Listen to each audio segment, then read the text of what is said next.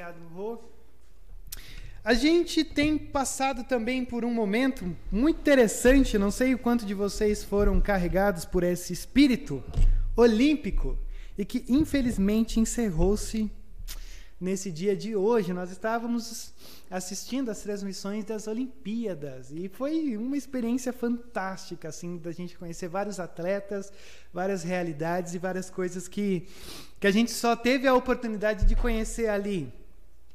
Infelizmente terminou hoje, então agora eu não sei o que vai ser da minha vida televisiva, porque era a única coisa que eu falava assim: vou acordar às 5 horas da manhã para assistir. Rodrigo, você acordava? Não. Mas eu assistia depois o, um resumo muito curto do que aconteceu às 5 horas da manhã. E uma das coisas que fez uh, a gente pensar nessa série, né, que a gente tem olhado para.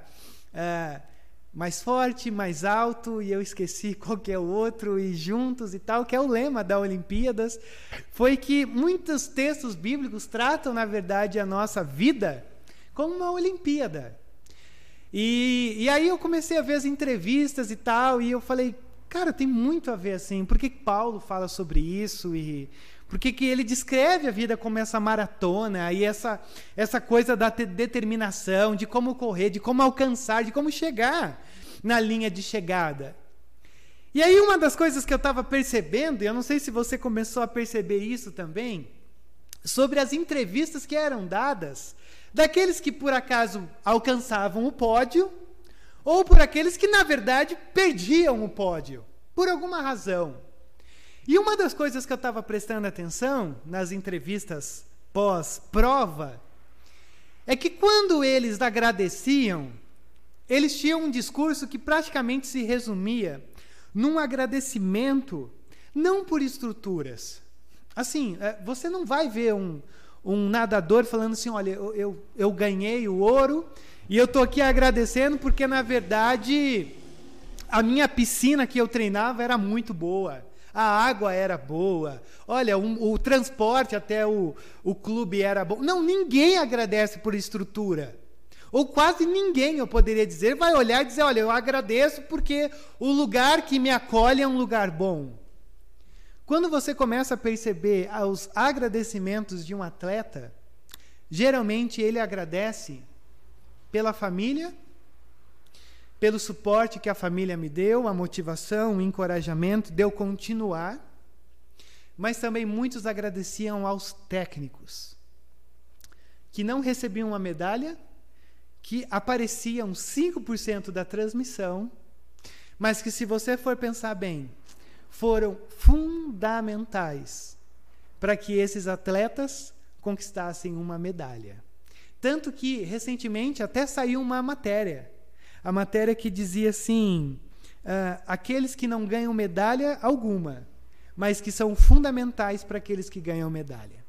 E aí, quando eu comecei a, a reparar isso, eu, eu, cheguei numa conclusão muito simples. Uh, a gente às vezes olha o atleta e a gente vê ele ganhando na, na, na área que for, no lugar da, da, do, seu, do seu atletismo, né, da sua categoria. E a gente às vezes pensa que ele ganhou ali. Não, olha, foi quando a, a Raíssa, ela, ela foi a campeã ali, ou ela alcançou o pódio no skate, por causa que foi aquele momento. Mas a gente muitas vezes esquece que atletas, eles não ganham quando a multidão está eufórica nas arquibancadas. Quando os refletores estão ali iluminando elas. Geralmente os atletas ganham quando não tem ninguém para aplaudir. Geralmente os atletas ganham quando as luzes estão apagadas, quando ninguém está vendo, quando você e eu estamos dormindo, porque eles estão treinando. Quando geralmente tem uma única pessoa dizendo assim: não pare. Dá para ir um pouco mais. E quando você pega todas as entrevistas, sempre vai ter alguém dizendo: Eu agradeço por tal pessoa porque ela foi chave para eu chegar nesse momento. E quando eu olhei para tudo isso, eu falei: existe um poder. Mas assim, existe um poder triunfante, ao passo de que quando nós estamos juntos, é melhor. Quando a gente está junto, a coisa é mais encorajadora. Quando a gente está juntos, fica melhor. No melhor, juntos. E quando eu comecei a pensar em tudo isso, eu falei, faz sentido. Faz sentido porque se a vida ela é uma Olimpíada, só se vence com a vida conjugada no plural. Você e eu só vamos conseguir cruzar a linha de chegada da nossa caminhada, da nossa jornada, quando a gente conjuga a nossa vida no plural. Quando não se trata mais só de eu, mas quando se trata de nós. E aí eu acho que seria um pouco até uh, um pouco estranho olhar para a nossa igreja e dizer: Rodrigo, nós temos problema de relacionamento aqui? Na verdade, eu acho que é o contrário. Tem, tem até demais o relacionamento, não um problema. Porque uh, a gente é uma igreja que, obviamente, tem as suas tensões, graças a Deus, porque se não tivesse ia ser esquisito. Mas eu acho que tem uma coisa que eu não chamaria de um problema, mas uma tendência que você e eu carregaremos, talvez ainda mais, nesse momento da nossa caminhada, se tratando do momento do nosso mundo. Talvez a gente tenha uma tendência, e ela vem possivelmente dessa experiência do mundo virtual, em que talvez eu possa dizer que todo mundo aqui é conectado a isso, de que a vida, a vida, a vida virtual é, ela você, na verdade, controla o nível de intimidade e demonstração de quem você é. Você pode controlar, você pode mostrar quem você quiser ser na vida virtual, nas redes. Você consegue manipular quem você é. Você coloca só os momentos felizes, o pessoal vai olhar e dizer: opa, o Rodrigo é feliz demais. Se você coloca só os momentos de entretenimento, não, ele é isso. Então a gente, a gente vive agora nessa loucura entre vida virtual e vida real, porque aqui a gente consegue manipular, e aqui, na verdade, a gente pode querer manipular. Mas por que manipular? Para que as pessoas não sejam tão íntimas da gente. E aí, quando eu comecei a pensar em tudo isso, eu, eu cheguei numa questão assim que, na verdade, a gente tem uma tendência de não querer se expor como igreja. Porque o nosso problema não é sentar ali atrás e tomar o tão esperado e aguardado cafezinho que a Rose e o Paulinho, desculpa a exposição, chegaram com um, um saco de pão. E olha só a propaganda gratuita da Polipan. Gente, a Polipan, apesar que meus pais estão aqui, eles vão desmentir. Mas a, o pão da Polipan é só quando tem visita ilustre lá em casa. Não que meu pai e minha mãe não sejam, porque foi ali do China mesmo. O pãozinho congelado, que é mais baratinho. E, e é ótimo quando a gente está ali atrás. Poxa vida, para mim, uma vez uma pessoa chegou e falou assim: Rodrigo, por que, que a igreja de vocês é interessante? Tem o culto, e o culto é sério. Não sei o que ele quis dizer muito bem com isso. E aí, quando vocês vão lá atrás, é uma festa. Então, assim, o pessoal está indo só para fazer festa. E eu fiquei bem chateadinho com esse comentário aí. Aí depois eu fiquei assim: não, mas peraí, quem falou que lá atrás não faz parte do culto? Não, aqui é o momento da, da, da reflexão, do, do canto, do, do, que, do que você sentir e quiser se expressar. Mas lá atrás também é uma extensão da liturgia. Lá atrás é a mesa. Lá atrás seria a ceia. É que a gente não chama de ceia porque eu não parto o pão, mas lá atrás é o momento da comunhão também, como a gente participa todo primeiro domingo da comunhão da mesa. Só que a gente talvez tenha essa tendência de, ok, a gente vai até aqui, mas tem coisas que ninguém vai junto. Tem coisas assim que tá guardadinho aqui e eu não vou expor. Porque, sabe, eu tenho medo de incomodar, eu tenho medo, talvez, das pessoas. Como as pessoas vão olhar? Poxa, quem conhece a igreja sabe o quão difícil é a exposição na igreja. Quem conhece uma igreja presbiteriana sabe o quão difícil é a exposição numa igreja presbiteriana. Agora, quem conhece a igreja presbiteriana conservadora, misericórdia, aí sabe que o negócio é complexo. Só que o meu incentivo para você, nessa noite, nessa palavra, no texto que eu vou ler com você, é, não é assim que eu quero te dizer, ó, que a sua vida seja um livro aberto. Até porque se a minha vida fosse um livro aberto para todos vocês, coisa ia pegar para o meu lado. Mas o que, que eu quero te encorajar? Eu quero te encorajar a olhar que é fundamental que você perceba que Deus está colocando pessoas ao seu redor para te ajudar a chegar nessa linha de chegada. Eu quero te encorajar a olhar, na verdade, e perceber que esse cara precisa de um escapamento novo.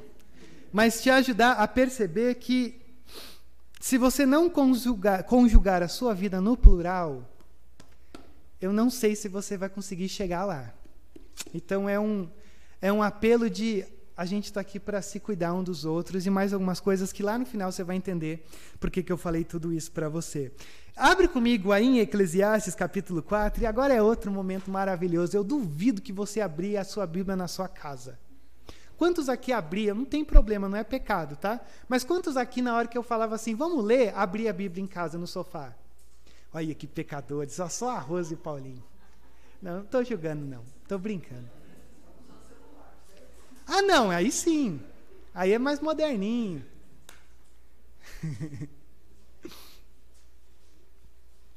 Aliás, acho que tinha que ter que pagar o YouTube no, no, celular, né? Porque você não consegue minimizar. Porque, pô, eu estou assistindo o culto lá da, da, da, da, do carrão. Aí dá uma hora que dá uma dispersada, você não consegue ver o WhatsApp, você tem que minimizar né, o YouTube. Acho que muita gente também o YouTube começou a lucrar em cima de muita gente para conseguir minimizar, mexer no WhatsApp, olhar o Mercado Livre e ouvindo o culto ao mesmo tempo. Não sei, né? São dilemas que, na verdade, eu experimento na minha solidão. Olha só, Eclesiastes, capítulo 4. Aliás, eu também tenho que dizer que ousadia minha pregar num texto de Eclesiastes depois dessa série simplesmente maravilhosa que as mulheres estão fazendo. Eu confesso que quinta-feira, por um pouco assim, eu quase alterei o nome da minha conta do Zoom para Tuane e eu entrei no grupo das mulheres só para participar. Eu só não fiz isso porque eu fiquei com medo das mulheres. Tuane, você pode orar? Aí, aí eu ia ficar numa saia justa sem saber o que fazer. Mas olha só o que, que Eclesiastes 4, a partir do verso 7, vai nos dizer. Uh, eu descobri ainda uma, uma outra situação absurda debaixo do sol. O quê? Havia um homem totalmente solitário. Não tinha filho nem irmão. Trabalhava sem parar. Contudo, os seus olhos não se satisfaziam com a sua riqueza. Ele sequer perguntava: Para quem estou trabalhando tanto? E por que razão deixo de me divertir? Isso também é absurdo. É um trabalho por demais ingrato até aqui.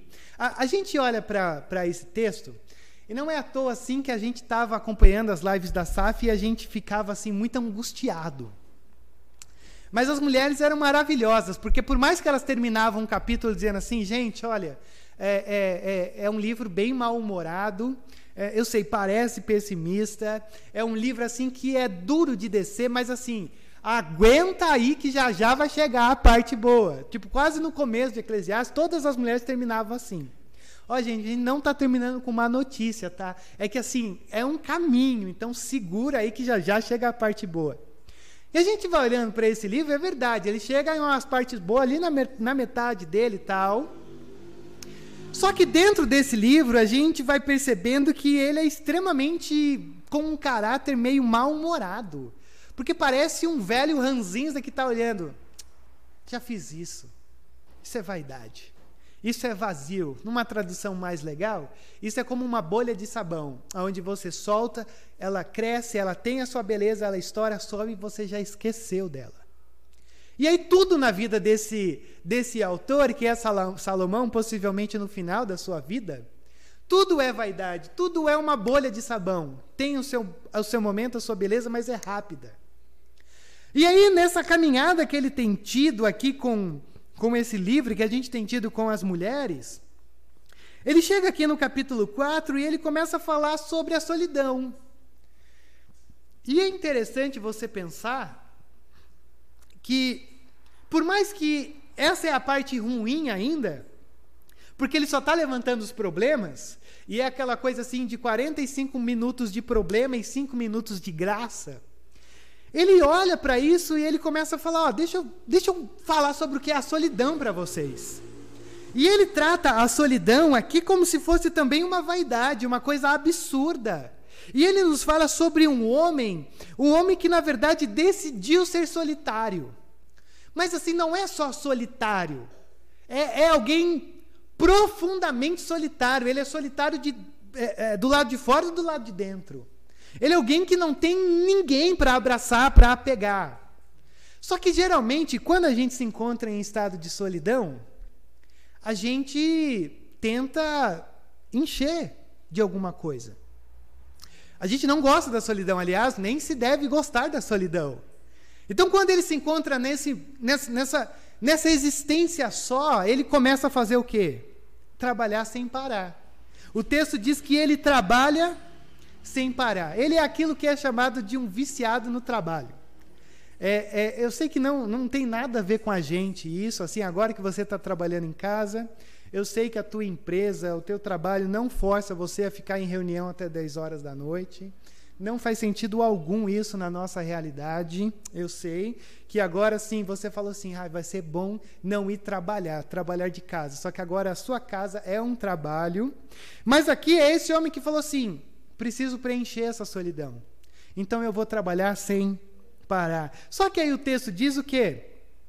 Que os seus olhos não se satisfazem nunca. Ou seja, ele trabalha, trabalha, trabalha, procura, procura, procura, produz, produz, produz, mas ele não, ele não se sacia assim, ele não.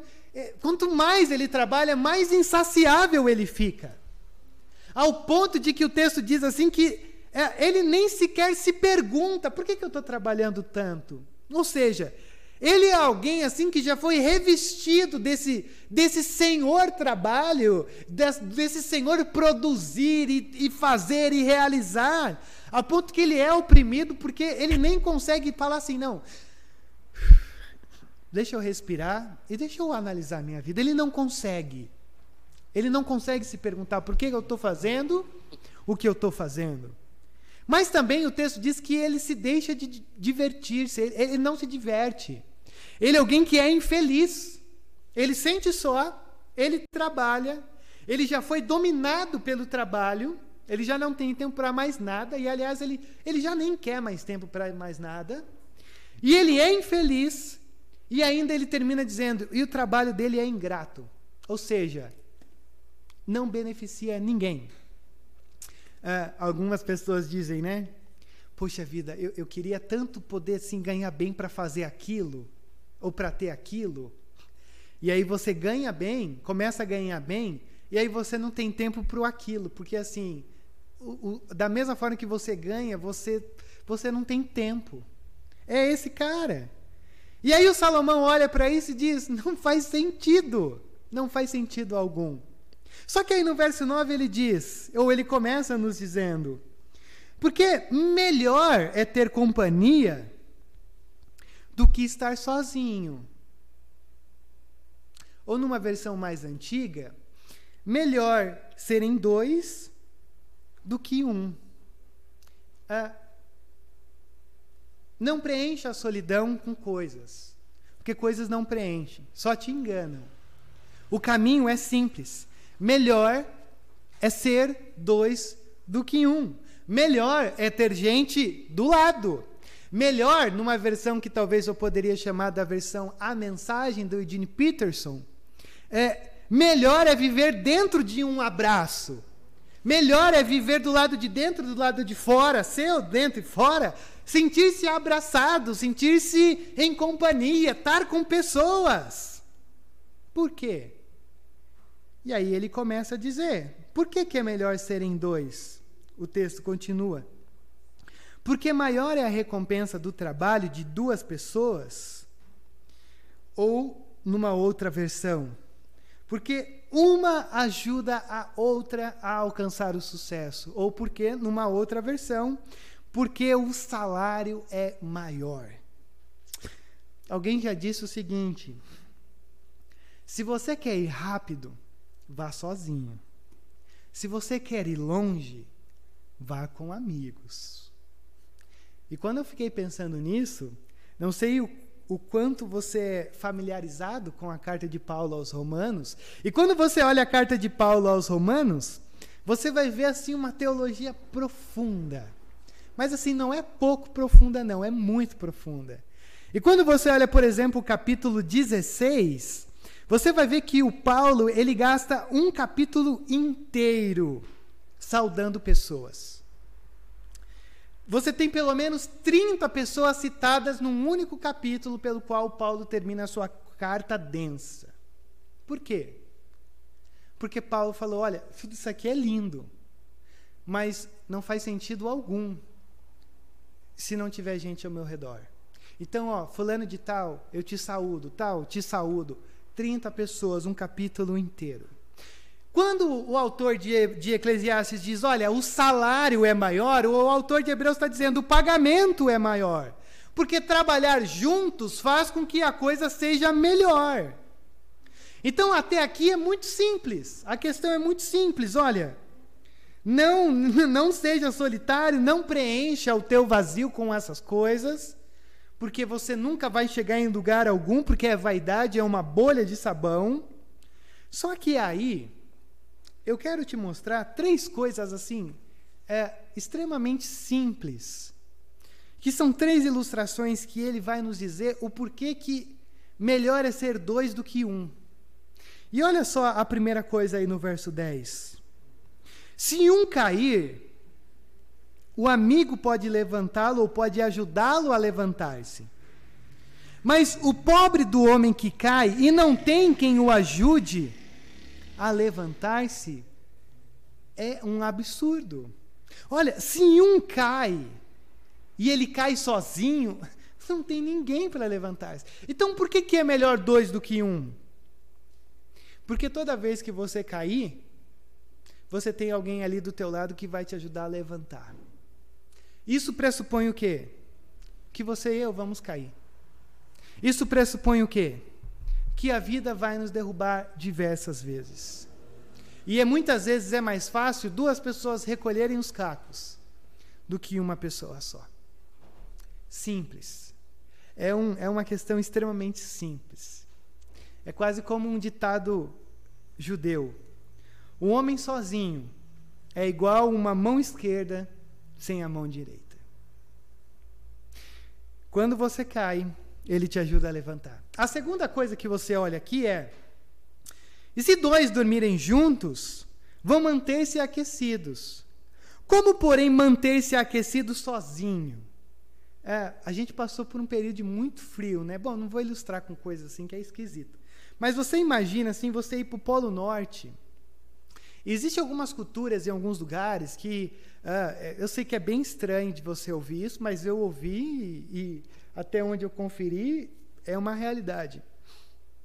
Que quando você vai para um lugar muito frio, uh, e você, por exemplo, vai na casa de um casal, o, o marido, ele dispõe a, a esposa dele para dormir com você para te aquecer.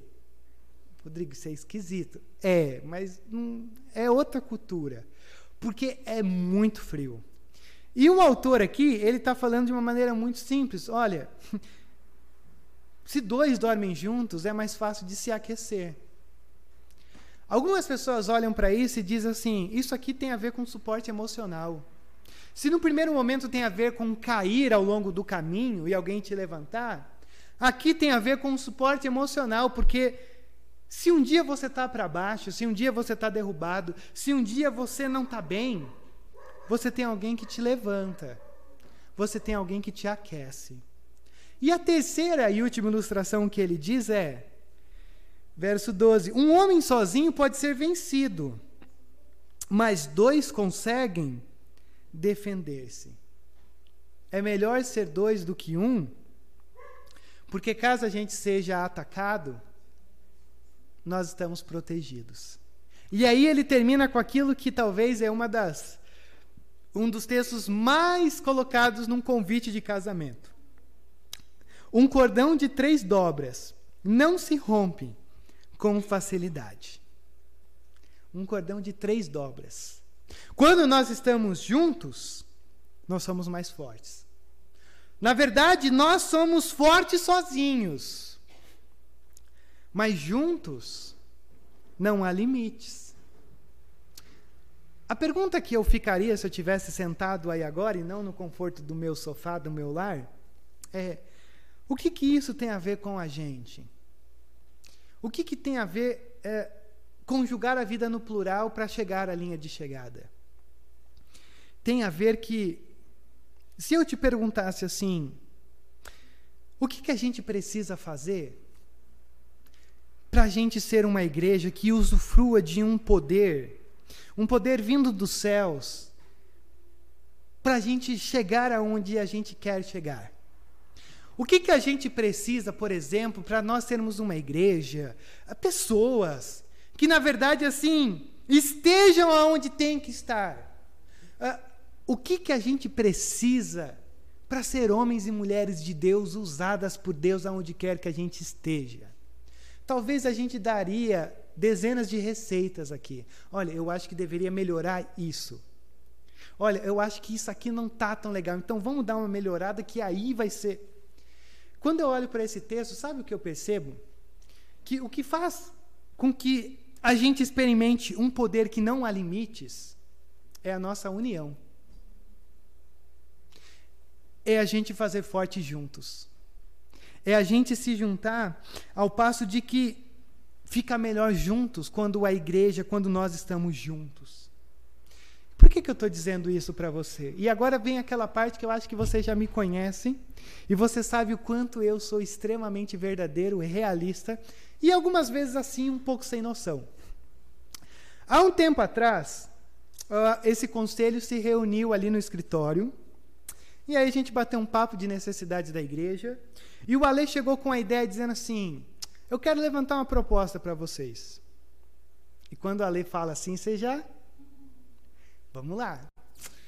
Uh, vamos fazer uma campanha, existe um amor maior. E aí a gente falou, pô, Ale, como é que é e tal? Ó, oh, vai ser assim, assim, assim. Aí eu e o Léo falou assim, cara, sensacional. Porque a gente tem que chegar mesmo, a gente precisa, pô, chegar nas casas, falar assim, viu, ó, a gente está ali, cara. O que você precisar, a gente está à disposição para qualquer coisa. Uh, qualquer coisa mesmo. Aliás, o nosso pastor, quando vê um que sumiu um cachorro da Vila Carrão, ele fica lá na área estudando para ver se o cachorro não passa lá para ele pegar e levar na casa da pessoa. Então, literalmente assim, nós somos uma igreja que cuida de qualquer coisa. E aí, beleza, a gente fechou. Só que aí é o Rodrigo, o homem da fé desse tamanhozinho assim. E aí os dias começaram a passar e eu falei, rapaz, tá, vamos fazer uma leitura da nossa da nossa redondeza. E a gente começou a perceber e analisar e viu, olha, bastante japonês, bastante gente idosa, bastante hipster agora. Não sei se uh, quem está aqui assim vê uma galera super descolada e tal, parece que foi vestido na Renner, na, na Zara, na, na Riachuelo da Vida, dos manequins estão andando na rua. E aí, ok. E aí a gente falou assim, bom, a princípio então vamos vamos achar um meio da gente distribuir uns panfletos e tal, e a gente faz um esquema pega um grupo e aí a gente vai para a rua e tal. Uh, como que funciona a minha vida? A minha vida ela funciona assim. Vamos fazer. E aqui está o dia. Como que funcionou esse, esse, esse esquema? Foi assim, ó. Foi só caindo. Todo dia eu ficava assim, não, mas espera aí. Mas olha, uh, e se fizer isso? E se fizer aquilo? E aí chegou o grande dia. Sábado à noite, eu fui dormir mais de três horas da manhã. Porque eu falei assim. Você já imagina o que eu falei, né? Cara, não vai rolar, não. A gente vai bater nas casas, ninguém vai atender, o pessoal vai começar a atacar fruta na gente, vai dizer: saiam daqui, seus miseráveis. É um pessoal fechado. Cara, o pessoal vai esculachar a gente. E quem me conhece sabe que eu tenho, eu tenho um problema na minha genética que eu tenho um negócio de, de um medo de estar tá incomodando as pessoas, que assim, eu não sei receber presente, eu tenho dificuldade de chegar e falar uma coisa para você, porque eu sempre acho que eu estou incomodando. Aí então, assim, um resumo é: eu sou o pior cara para bater numa porta e falar, viu? A gente é da igreja ali, né? E assim, é, sabe, você tem Buda. Não, tô brincando essa parte não. Mas o nervosismo, essa coisa em mim, assim, é tão. Eu falei, não vou conseguir, cara. Eu não vou conseguir, eu acho que eu vou começar a deixar transparecer. E aí tinha alguns daqui, né? Que eu vou olhar para baixo para não olhar para ninguém, que a gente ficava assim, cara, o negócio tá duro, mas então vamos, vamos, tá. Bom, fui dormir mais de três horas da manhã, o pessoal chegou cedo, ouvi os balões, o, o Ale e o Nonô, cara, na hora que chega, acho que até a Sueli lá na casa dela ouviu. Aí eu falei, já chegou chegando e tal. E aí a gente desceu e tal, e eu ali morrendo de medo. Praticamente uma pessoa que falou assim, cara, eu acho que não vai dar, mas vamos para cima. Olha o nível da minha sinceridade. O Ale falou, eu vou fazer a abertura. Eu falei, o Ale leu um texto que o Ale falou assim, Paulo escreveu e disse para Timóteo, seja corajoso. Eu olhei para aquilo e falei: eu estou com o Paulo na minha frente e eu sou o Timóteo. Porque eu olhei para isso tudo e eu falei: não vai rolar. E aí, quando a gente fez os grupos e saiu, eu já era outro. Eu já estava eu já me reerguendo. Quando a gente saiu e o pessoal da Unip que estava com a gente pegou os balões, pegou os panfletos, começou a bater de casa em casa. Gente que eu não sei o nome, gente que nunca esteve aqui nessa igreja, né, a não ser os atendimentos da Unip, e começou a bater palma e dizer: Bom dia, o meu nome é tal, e eu sou ali da igreja presbiteriana. E eu quero dizer que existe um amor maior, nós somos um instituto, nós somos uma igreja e tal, tem os horários do culto, tem os atendimentos lá, tá aqui um fly, olha, por favor, não não deixe a gente ficar lá à toa. Na hora que eu ouvi isso, eu falei assim, Deus do céu. Eu até estou brincando ultimamente, eu não sei quem são as pedras clamando. Se são os de fora da igreja ou os de dentro. Porque eu pensava que, olha, se eles não pregarem, as, as pedras clamarão. Eu estou começando a achar que as pedras geralmente é a gente, que está atrapalhando o reino de Deus de avançar. Rodrigo, por que, que você está dizendo tudo isso para a gente? Primeiro, para dizer que eu estou me redimindo, porque talvez não transparecia, mas eu estava extremamente nervoso. Segundo, para dizer que foi simplesmente maravilhoso. Por quê? Porque o nosso papel é ir. O papel de Deus é trazer. Ponto. A gente indo, a gente está fazendo o que nos cabe. O que vai acontecer é o Senhor quem vai fazer. Então não é problema meu, é problema de Deus. Mas em terceiro lugar, sabe por que eu estou compartilhando isso com vocês? Porque é melhor ser dois do que um. Porque se tudo isso dependesse só de mim, não ia acontecer. E por que que aconteceu? Porque foi mais do que dois. Ale, Léo, vocês sabem o número? 38 voluntários, contando alguns aqui da igreja. É melhor ser 38 do que um. Porque se eu tivesse sozinho, eu teria caído, eu teria um abalo emocional. E na realidade, eu não ia conseguir fazer. E aonde que a gente chega diante dessa questão simples, dessa experiência sem palavras que nós realizamos e experimentamos no sábado? Consegue ver a sua importância aqui dentro? Consegue perceber o quão fundamental você é na minha vida para me levantar, para tratar o meu emocional, a minha falta de fé, para minha fé deixar de ser assim e ser um pouquinho maior? Consegue perceber como todos nós precisamos um dos outros aqui? Eu estou falando só de uma área de sair e entregar panfleto. Rodrigo, eu tenho meu casamento, eu tenho meu esposo e minha esposa. Às vezes o seu esposo, a sua esposa é o que está te fazendo cair, então você precisa de outras pessoas. Mas consegue perceber o quanto que a gente precisa um dos outros? Então, por isso que eu quis trazer essa, esse, essa palavra para vocês hoje. Porque talvez quando a gente diga assim, uh, você precisa uh, entender que é melhor dois do que um para chegar na linha de chegada, não é quando você morrer. Uma linha de chegada foi ultrapassada sábado, ontem. Várias, vários percursos, percursos estão sendo montados. E a gente precisa de você. Simples assim. Por quê? Porque a vida só pode ser vivida de uma maneira bem-sucedida quando é conjugada no plural. Uma igreja só pode ser bem-sucedida na sua missão quando ela é conjugada no plural. Não é um, não é o, o, o nosso conselho, três pessoas, mas todos nós. Independente de onde estamos, de quem sejamos. Esse é um convite, porque nós estamos diante de um Deus que transforma a nossa realidade e transforma a nossa vida de uma maneira pluralista, de uma maneira a entendermos que quando a gente está caminhando com Deus, Ele nos levanta quando a gente cai, Ele nos encoraja quando a gente está abalado, Ele nos protege quando nós somos atacados, mas Ele nos protege através de cada um de nós. E é aí que a gente entra. Porque quando a gente conjuga a nossa vida no plural, nós não estaremos sozinhos. Vamos orar? Quero te convidar a colocar-se em pé nesse momento para nós agradecermos por este dia, por até esse momento. Pai, muito obrigado. Obrigado pela tua bondade, obrigado pela tua graça, obrigado por tudo isso que, que nos envolve, ó Deus.